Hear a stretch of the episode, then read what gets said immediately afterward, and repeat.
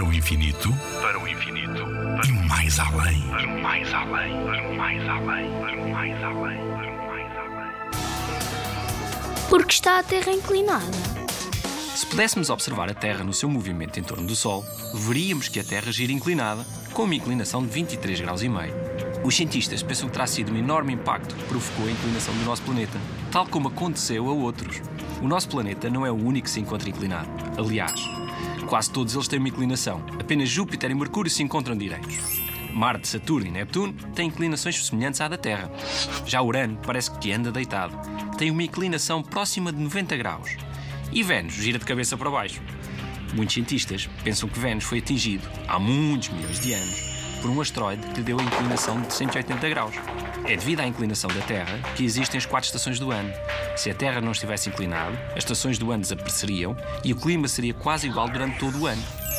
Nuno Milagaya, do Parque de Astronomia de Constância.